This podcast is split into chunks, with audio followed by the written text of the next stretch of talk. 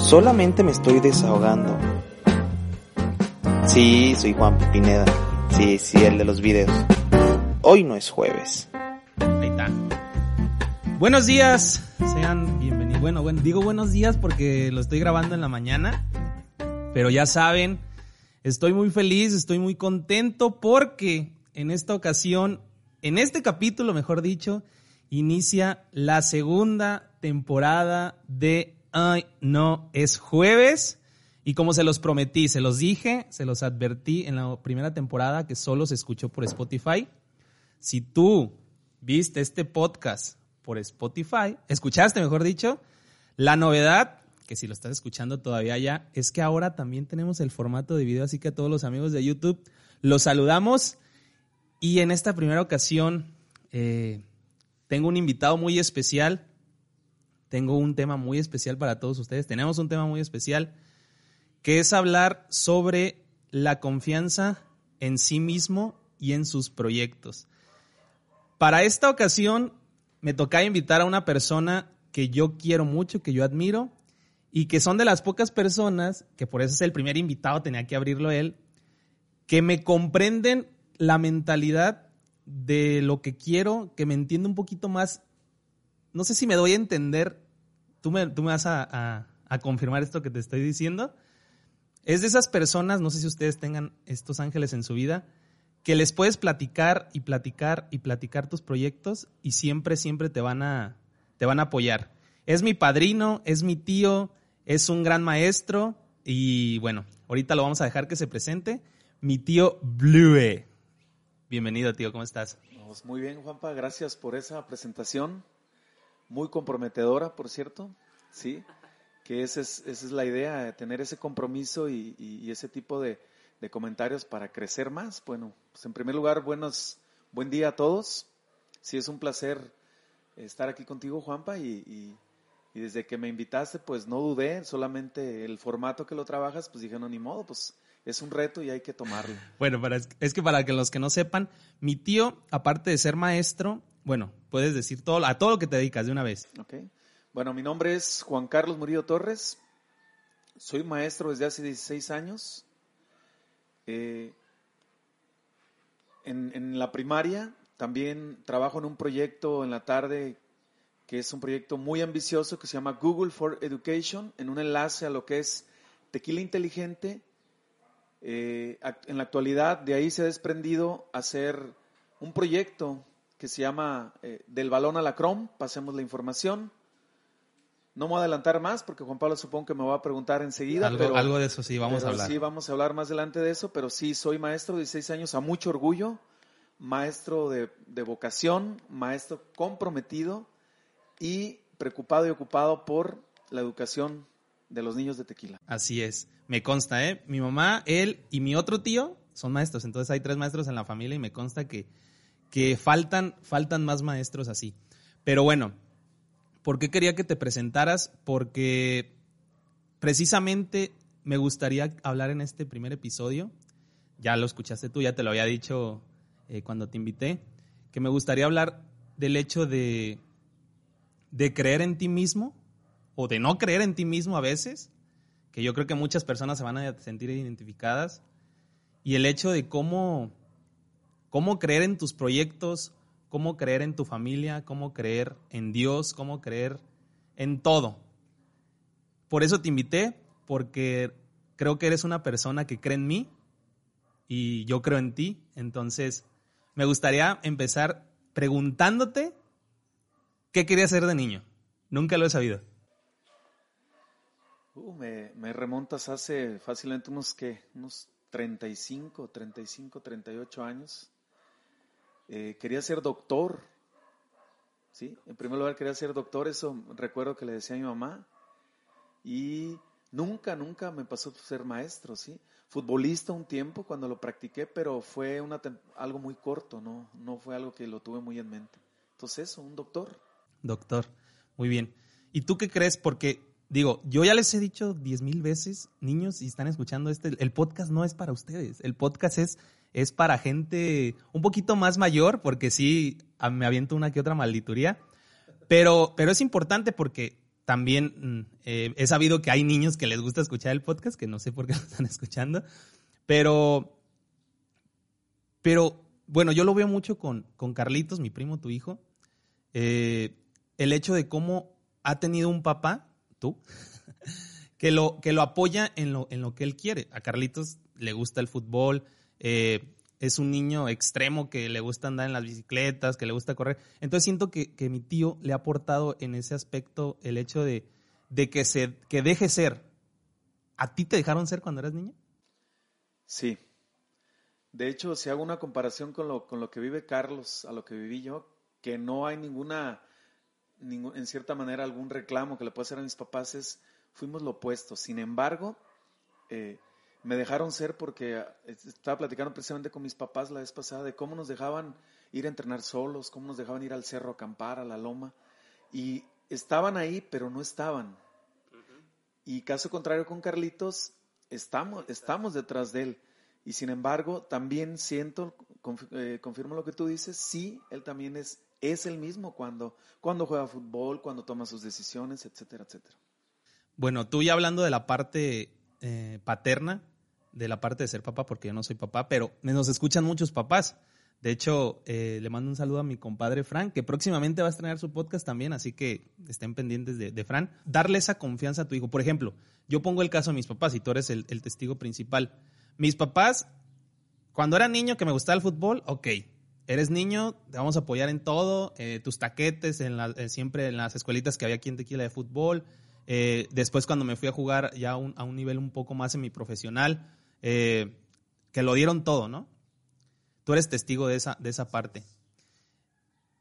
¿Cuál crees que hoy en día sea el problema o, el, o la virtud de los papás que, como en tu caso, que mis abuelos eran despegados, pero esa libertad te sirvió para ser lo que eres? En el caso contrario, Carlitos, que tú estás ahí al, al tanto y papás como los míos que me lo han dado todo y me han apoyado cuando he querido ser futbolista, cuando he querido ser youtuber, cuando he querido ser abogado, cuando, cuando he querido ser todo, ahí han estado. ¿Tú en qué crees que radica el hecho de quiero apoyar a este niño? ¿O, qué falta? ¿Qué le dirías a los papás que hagan? Porque realmente es el problema que yo veo en muchos amigos, en, en adultos ya que, que no tuvieron nunca ese apoyo, ese afecto de sus papás.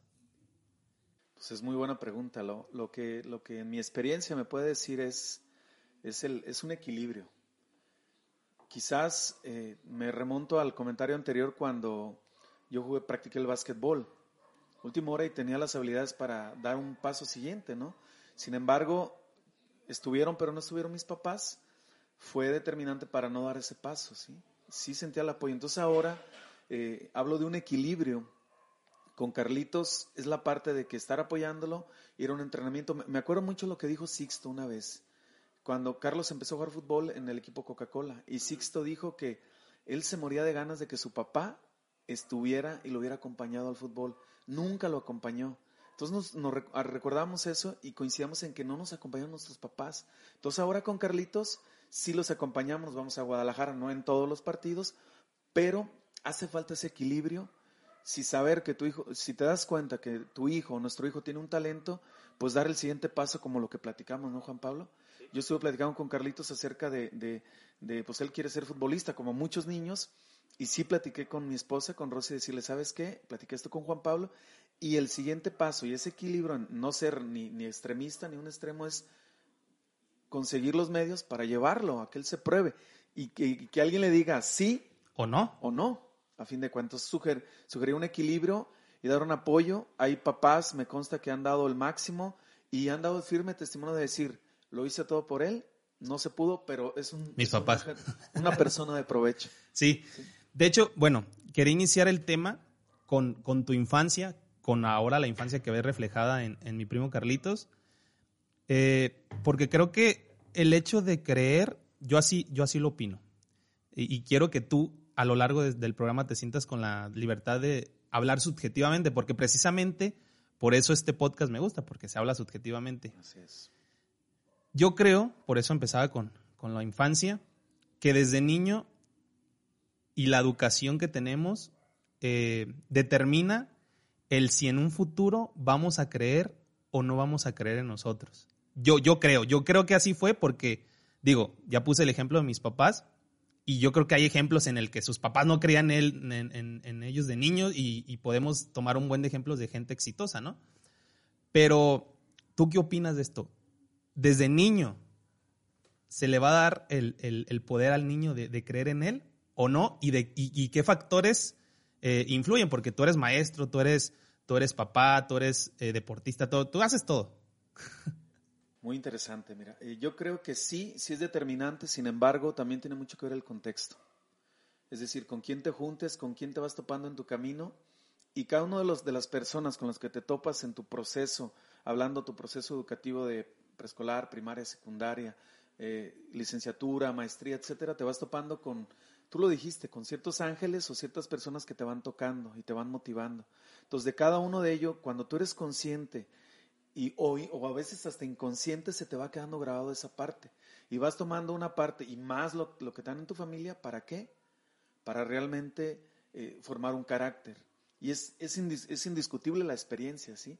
Ahora yo te puedo decir que a esta edad, eh, todo eso, eso que viví, que en su momento creí que era algo que me hizo daño, me ha hecho entender muchas cosas y decir, ¿sabes qué? Por aquí va, te ha hecho madurar una otra cosa y valoras más, dimensionas hacia dónde puedes llegar con todo eso que adquiriste en un pasado. Sí, precisamente por eso, por eso tocaba el punto. Porque, y, qué bueno que tú lo dijiste. Eh, yo he platicado con mi mamá mucho. Acabando de comer, mi mamá es nuestra productora. Mi mamá está bien enrollada. es que mi mamá es nuestra productora. ¿Sí se ve? ¿Sí, está el puntito rojo? Muy bien. Eh, mi mamá está de productora, ¿eh? ¿eh? Entre pláticas con mi mamá con, que he tenido contigo, de, ustedes dos me conocen más que, más que nadie aquí en, en este planeta, eh, yo me doy cuenta del lugar en el que estoy. Estoy cómodo, la verdad. Me gusta estar donde estoy. No estoy, no estoy, estoy cómodo, pero no estoy satisfacido.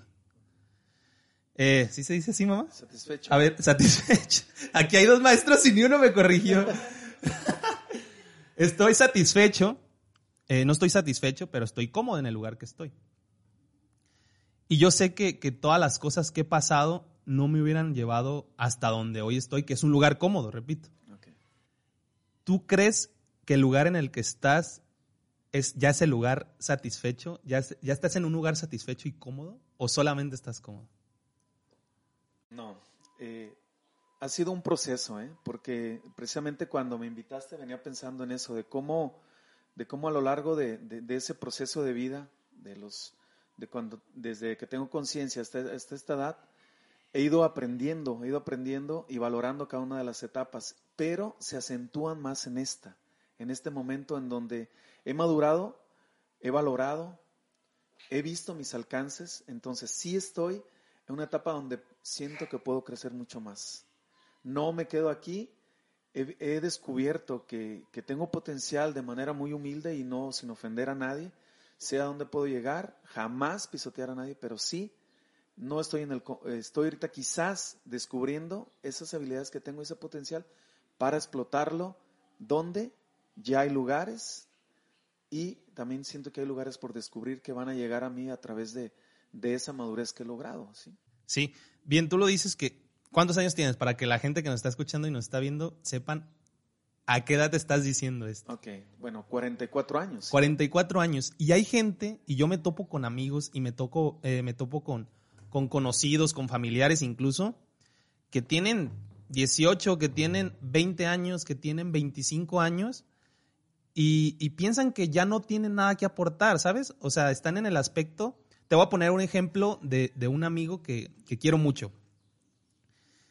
Para mí ese amigo es, es, si yo me considero talentoso y, me considero la verga a veces, saludos a los niños que están viendo, eh, ese amigo siento que me superan en mucho, porque aparte, yo puedo decir, mi talento es eh, la conducción, eh, la edición, puedo, tengo facilidad para escribir comedia, yo, yo creo, ¿no? Y, lo siento y lo creo y soy firme de que, de que soy bueno en eso.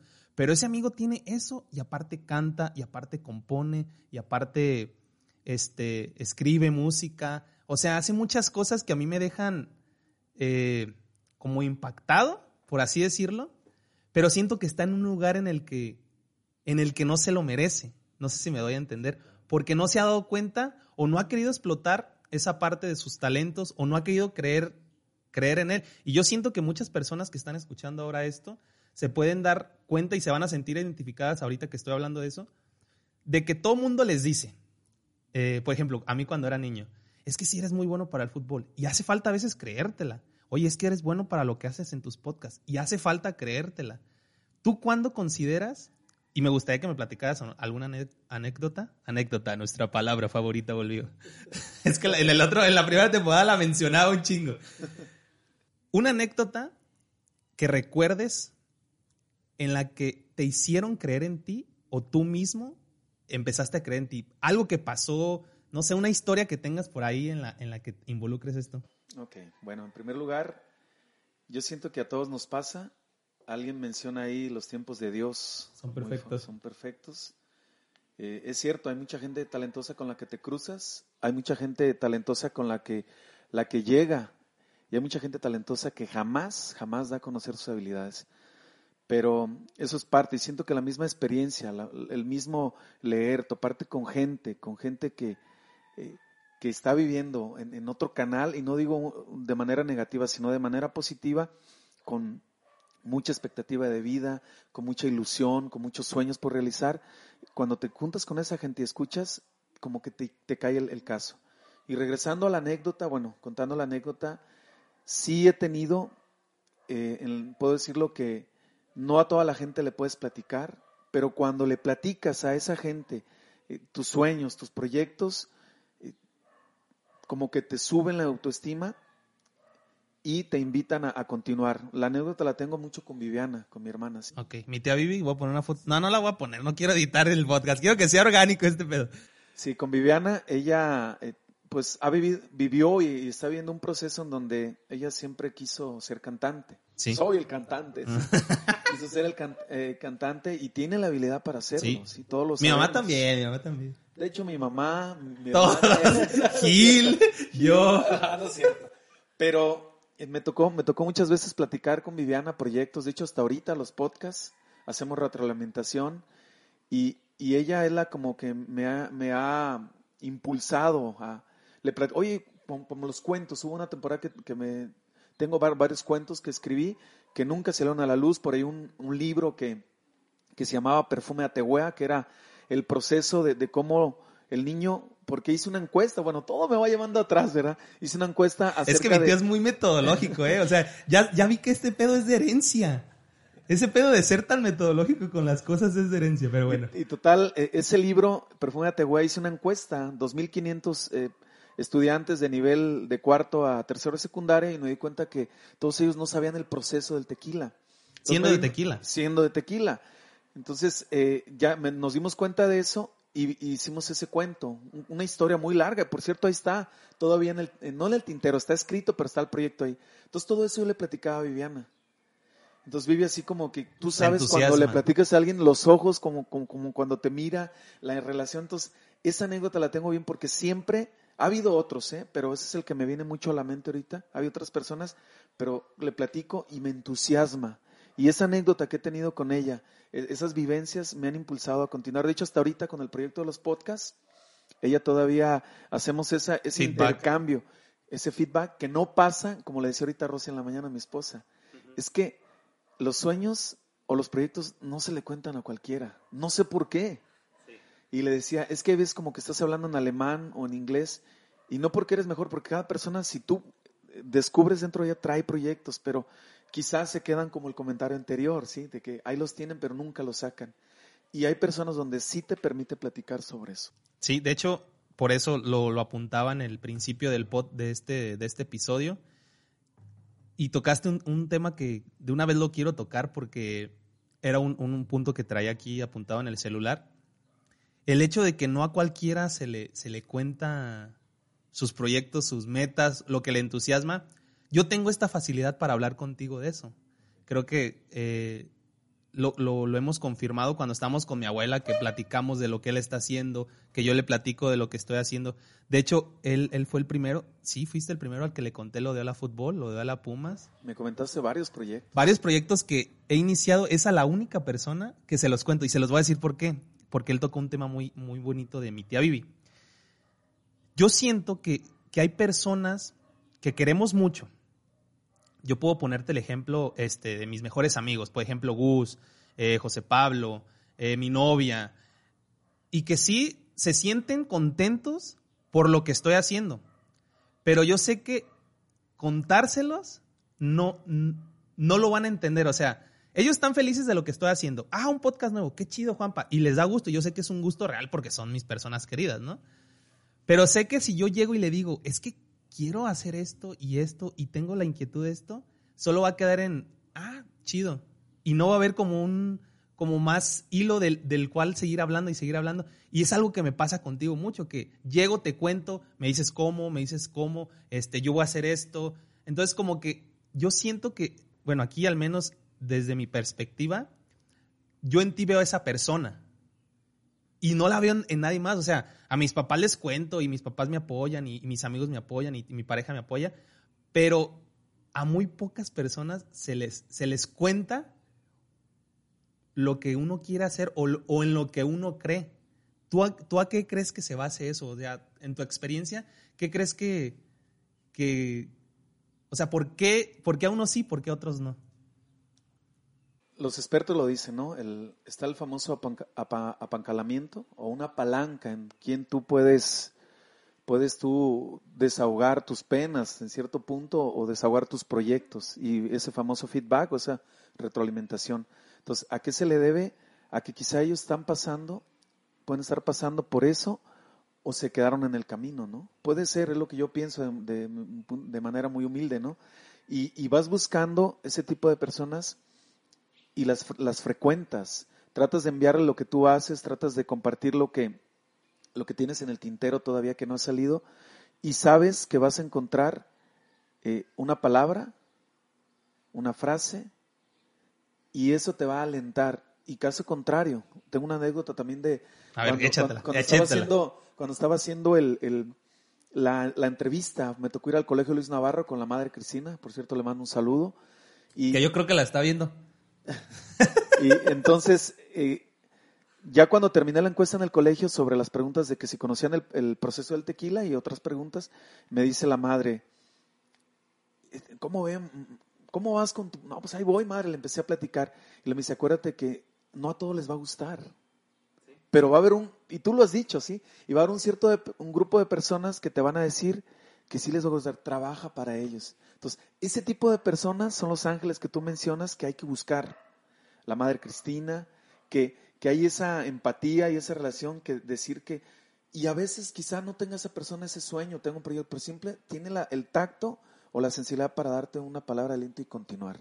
Entonces es la manera como los puedes identificar. Y se nota cuando estás platicando en sus ojos, en sus ademanes, y te alienta a continuar. Y hay caso que no, y no quiero decir con esto que sean malas personas, no, no, no, no. para nada, sino que eh, no estamos en el mismo canal en ese sentido nada más.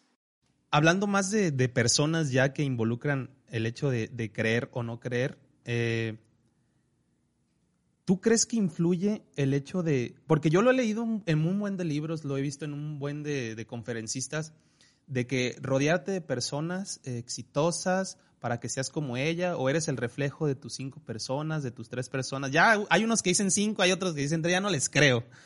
Eh, pero ¿tú crees que sí influye el hecho de, de con quién eres, de con quién estás, eres?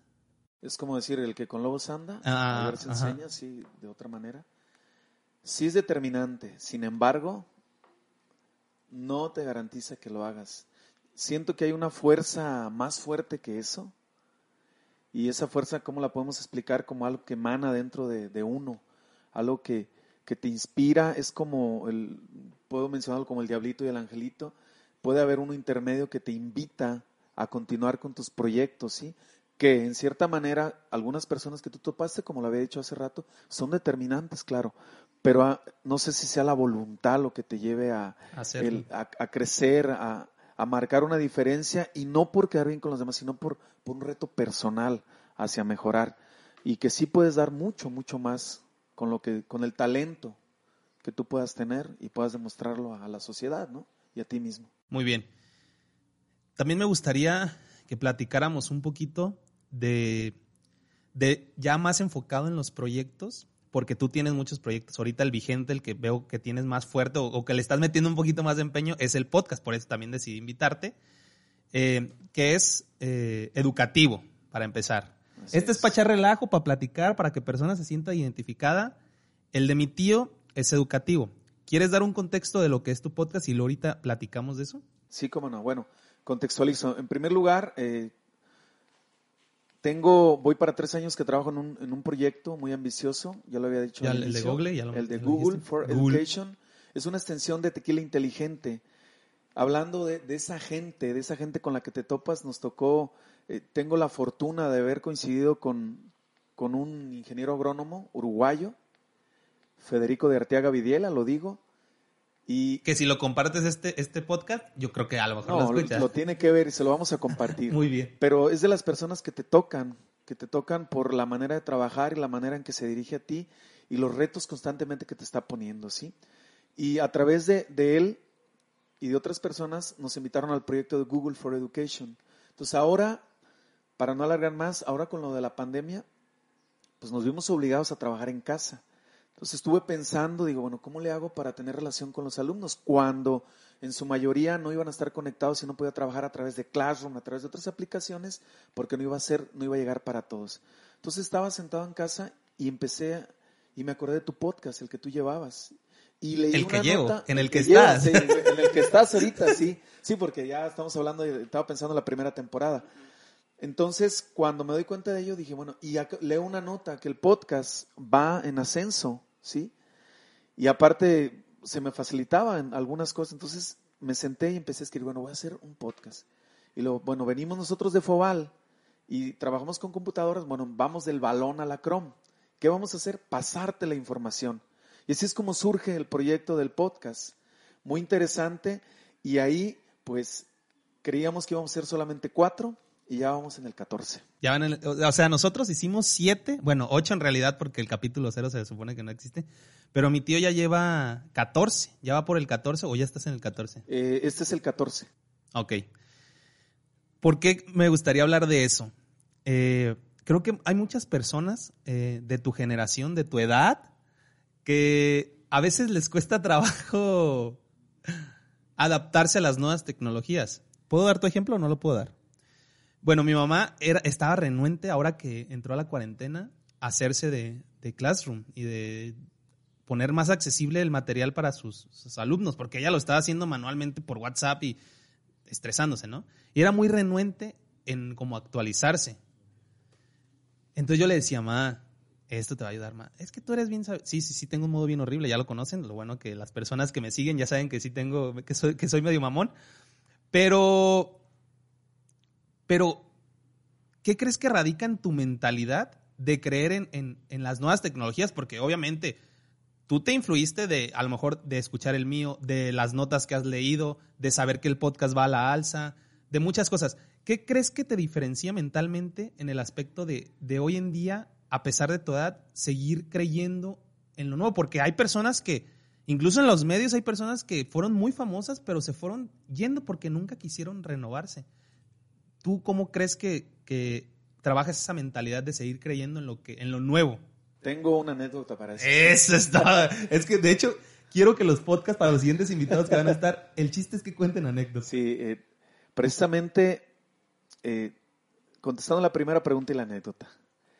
La tengo tres años, dos años y medio, casi los tres, inmiscuido en estos aspectos de la tecnología.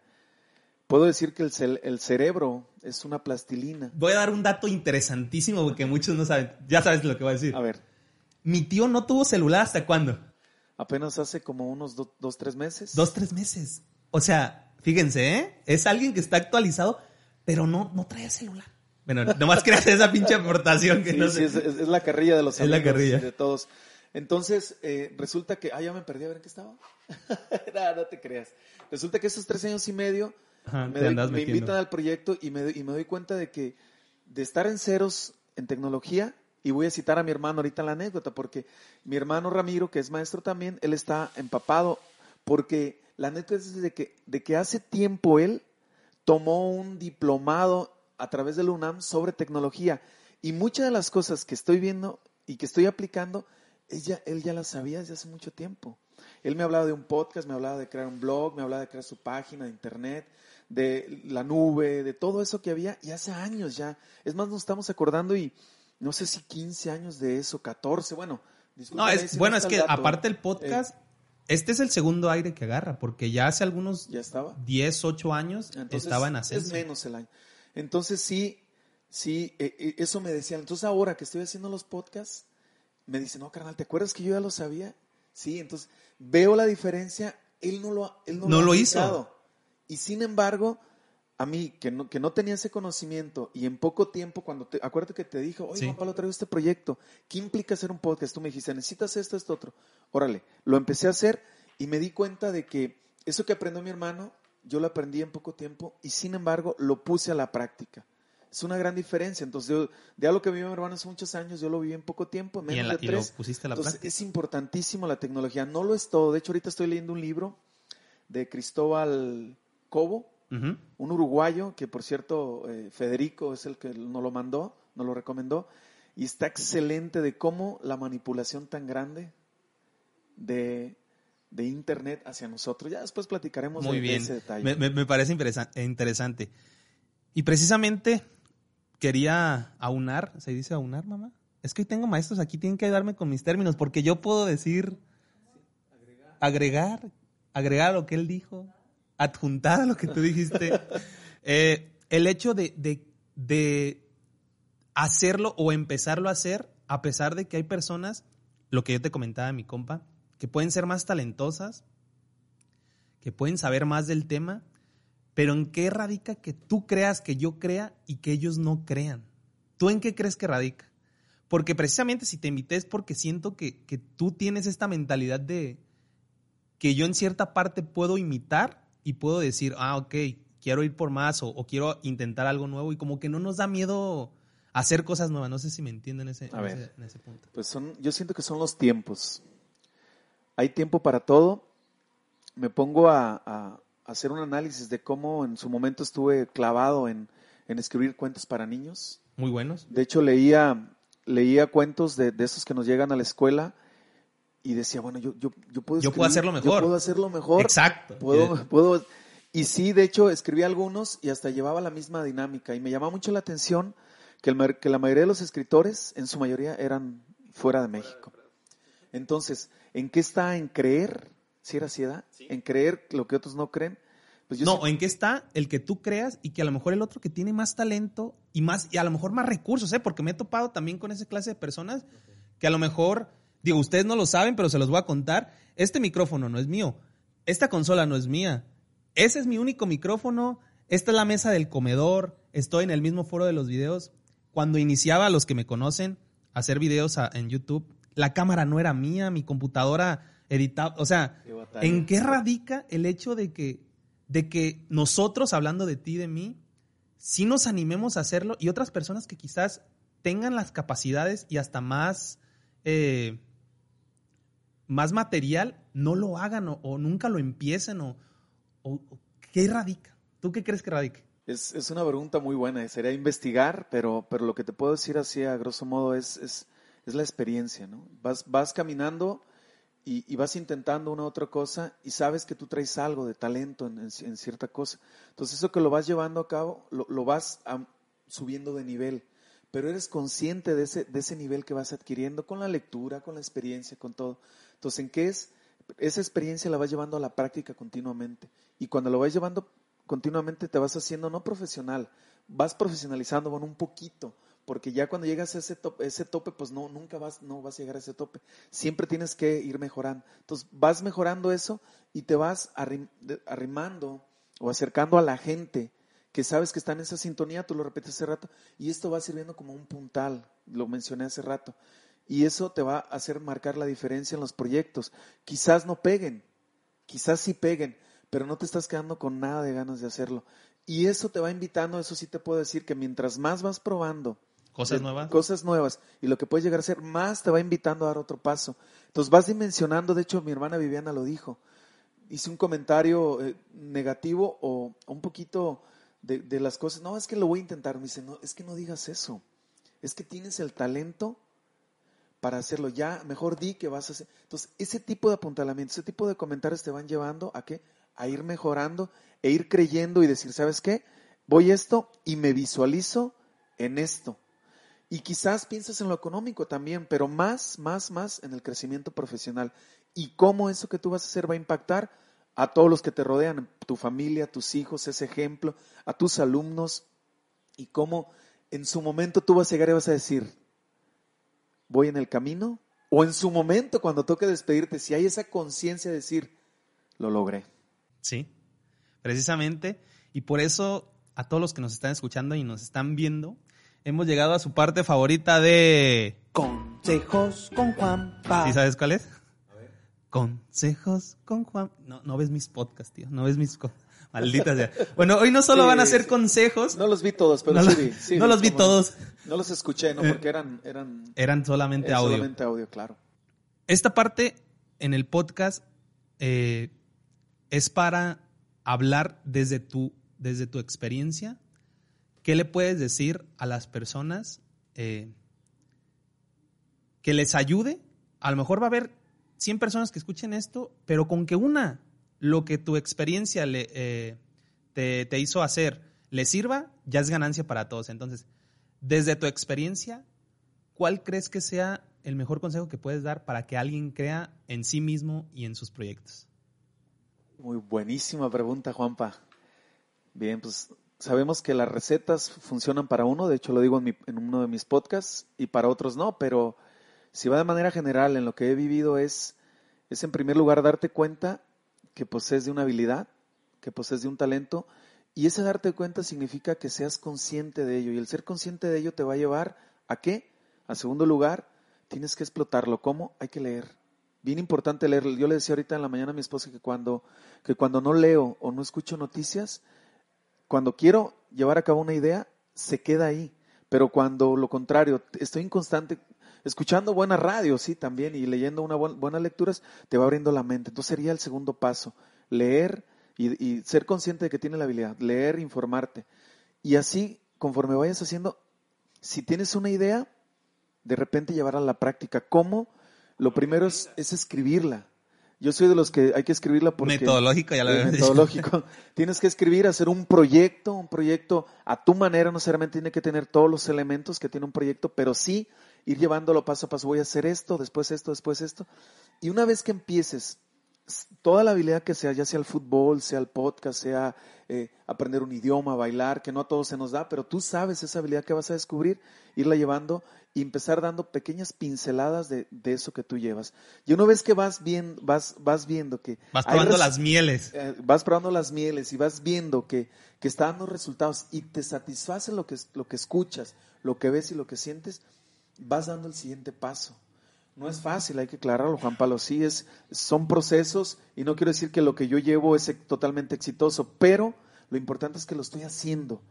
Entonces sería como una de las partes con que yo, con que yo terminaría es hacerlo y que esto sea sistemático, que esto sea holístico, por ahí lo mencionan, bueno, hay que investigar el tema, lo que es holístico, que es repetitivo, que sea el ciclo, ese ciclo que va dando vuelta y en ese ciclo hacer ese, ese feedback para en qué puedes mejorar y qué puedes hacer. Entonces, es muy importante el hacer, conoces, pero si no haces, ahí se queda. Y muy importante nunca olvidarte de la actitud, una actitud de, de jamás pisotear a los demás, sino que al contrario, hacer crecer a los demás con, con tu experiencia.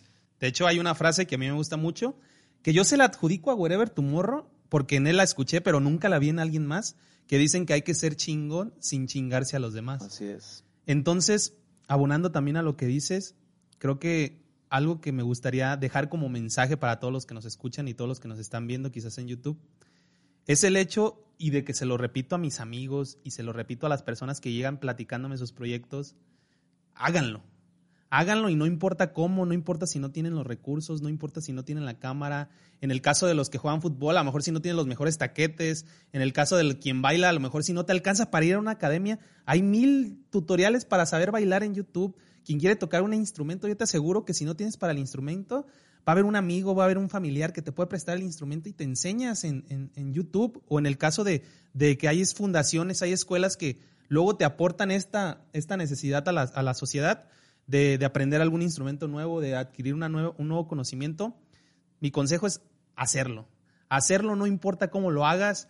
Yo creo, yo soy más de la idea de irlo perfeccionando en el camino, pero empezarlo a hacer ya. O sea, para todos los que nos escuchan, me gustaría que me pusieran en los comentarios de YouTube, si no es el caso de YouTube, que me escriban en arroba juanpamx en Instagram, cuáles son sus proyectos, cuáles son sus metas, cuáles son sus, sus sueños, sus anhelos, y, si creen o no creen en, en ustedes. ¿Tú, Blue, crees en ti? Sí, pero no siempre fue así, ¿eh? No siempre fue así. Sí, sí creo en mí y, eso es lo que quiero transmitirle a mis alumnos. De hecho, ha cambiado mucho. Perdón que, me... Que no, dale, dale, dale. más esto, Juan Pablo. Pero a raíz de que entré a este proceso de trabajo en la tarde, ha cambiado mucho mi práctica. Hay mucho por mejorar, tengo muchas áreas de oportunidad, pero eso es lo que le transmito a los alumnos. A mis hijos no se diga, creer en ti pero para creer en ti tienes que trabajarlo, ¿no? Tienes que, no es obra de la casualidad que tienen las cosas, tienes que eh, ejercitarlo, ese músculo, tienes que ejercitar ese cerebro, ese espíritu, ese corazón, ¿para qué? Para que te aliente. Y fuimos, no vamos a echar la culpa a nada, pero hemos sido educados de una manera muy diferente, Juanpa. En nuestra casa nuestros papás hacen, hacen lo, que, lo que ellos está a su alcance, hacemos lo que está a nuestro alcance, pero siento y creo que la escuela debe de cambiar en el sentido de formar gente segura, gente feliz, gente con bienestar, gente que, sabes que puede hacer proyectos, que puede solucionar problemas, si es posible, pero para ello necesitamos de cambiar nuestra manera de enseñar a los alumnos, es decir, empoderarlo, decirle qué hay, qué posibilidades tiene y empezar a darle pequeñas pinceladas y pautas para que el niño empiece a solucionar, empiece a creer en él. Es un trabajo duro, entonces sí siento que radica mucho en cambiar nuestra manera de cómo hemos sido educados, para transformar las próximas mentes que necesita no nada más tequila, sino todo México. Muy bien, pues con este, con este gran mensaje eh, quiero cerrar el primer episodio de la segunda temporada, que es el, episodio número 8, este que están escuchando o que están viendo en YouTube. Eh, agradecerte por, por, por el tiempo de venir aquí a tu, a tu casa, a la casa de tu hermana. Bueno, que ni es su casa, la renta. Eh, próximamente. próximamente.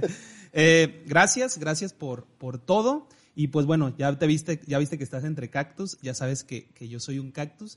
Y nada, decirte que sigas siendo tú también un cactus, porque yo sé que a pesar de todas las adversidades que ha habido en tu vida, pues estás firme en, tus proyectos personales, en tu familia, en tu matrimonio y en todo. Pues eres un buen papá, eres un buen tío, un buen hijo y una excelente persona. Pues gracias. Así que te quiero mucho y gracias a todos los que nos están escuchando. Nos vemos en el siguiente episodio.